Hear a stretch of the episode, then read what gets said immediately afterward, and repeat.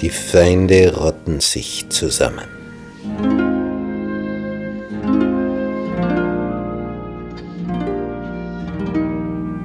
Als aber Sanballat und Dobia, die Araber und die Ammoniter und Ashdoditer hörten, dass die Mauern Jerusalems ausgebessert wurden, weil die Lücken angefangen hatten, sich zu schließen, wurden sie sehr zornig.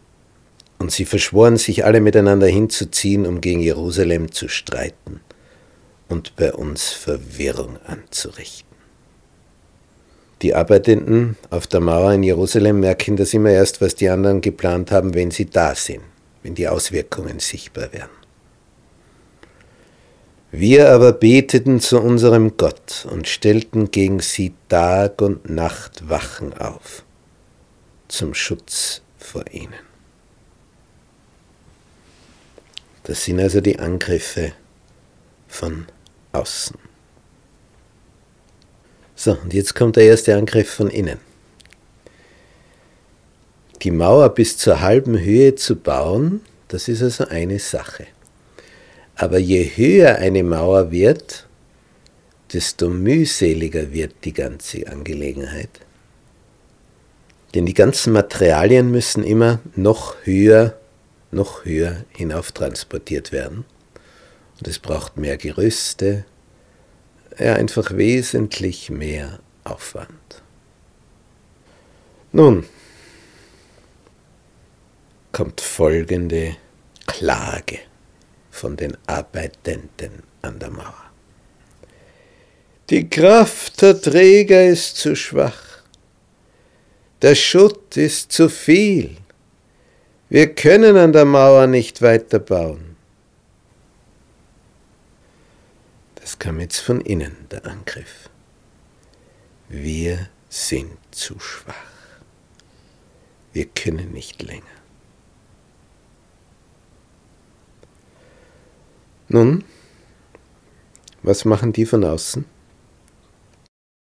Ihr Plan war, sie sollen es nicht erfahren noch sehen, bis wir mitten unter sie kommen und sie töten und dem Werk ein Ende machen. Und uns wurde wohl zehnmal die Warnung zugeraunt. Aus allen Orten, wo sie um uns wohnen, ziehen sie gegen uns heran. Da stellte man sich auf unten hinter der Mauer an den offenen Stellen. Und ich ließ das Volk antreten nach seinen Geschlechtern, mit Schwertern, Spießen und Bogen. Und ich sprach zu den Vornehmen und Ratsherren und dem übrigen Volk, nämlich als ich ihre Furcht sah. Fürchtet euch nicht vor ihnen. Gedenket an den Herrn, der groß und furchtbar ist, und streitet für eure Brüder, Söhne und Töchter. Als aber unsere Feinde hörten, dass es uns kund geworden war und Gott so ihren Rat zunichte gemacht hatte, kehrten wir alle wieder zur Mauer zurück, ein jeder zu seiner Arbeit. Und es geschah hinfort, dass die Hälfte meiner Leute am Bau arbeitete, die andere Hälfte aber hielt Spieße, Schilde, Bogen und Panzer bereit und stand hinter dem ganzen Hause Juda. Als die einen nun die Waffen halten, und die anderen die Werkzeuge in der Hand, so geht das dahin.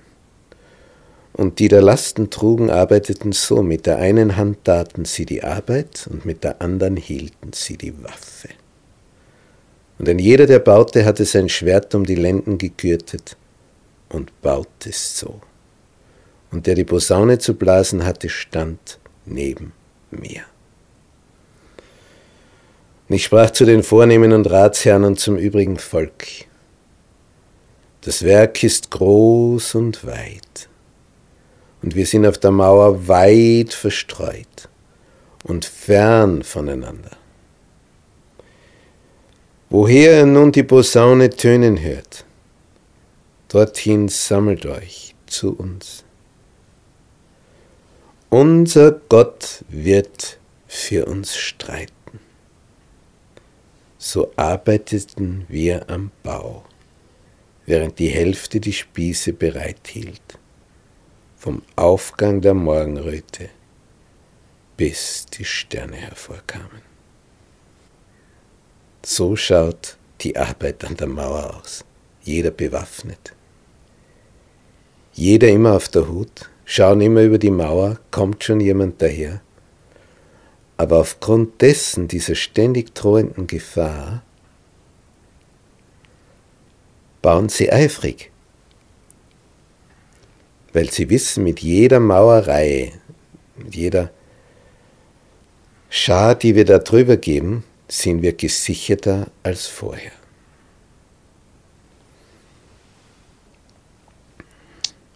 Ich, meine Brüder und meine Leute und die Wache, die mir folgte, wir zogen unsere Kleider nicht aus, auch nicht zum Schlafen.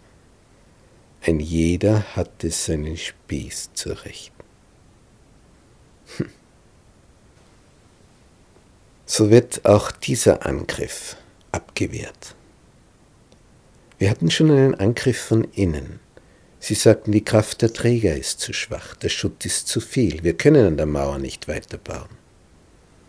Aber jetzt kommt noch eine gefährlichere Sache von innen.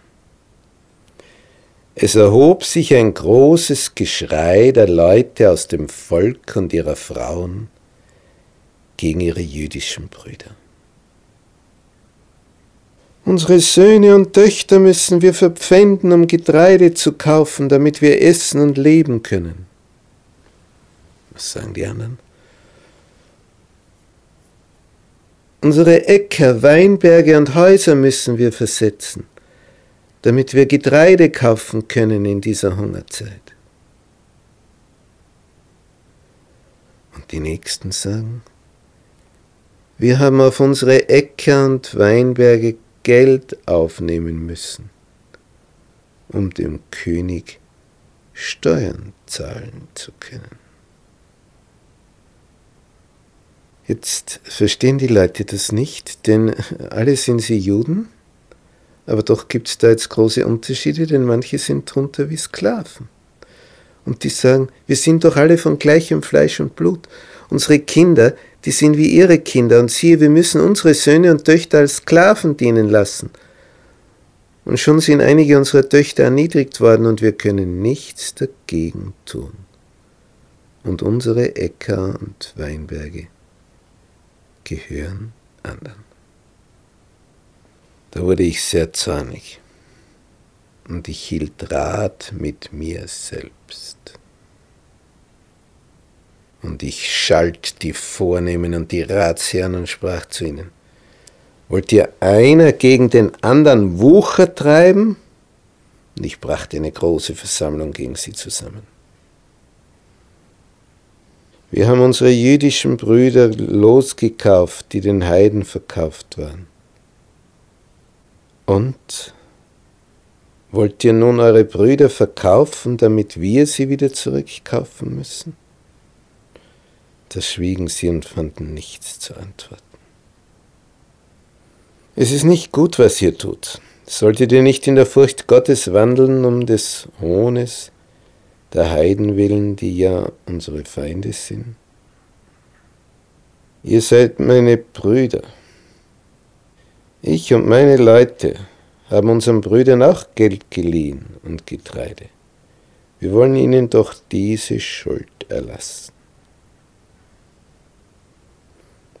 Gebt ihnen noch heute ihre Äcker, Weinberge, Ölgärten und Häuser zurück und erlasst ihnen die Schuld an Geld, Getreide, Wein und Öl, die ihr von ihnen zu fordern habt.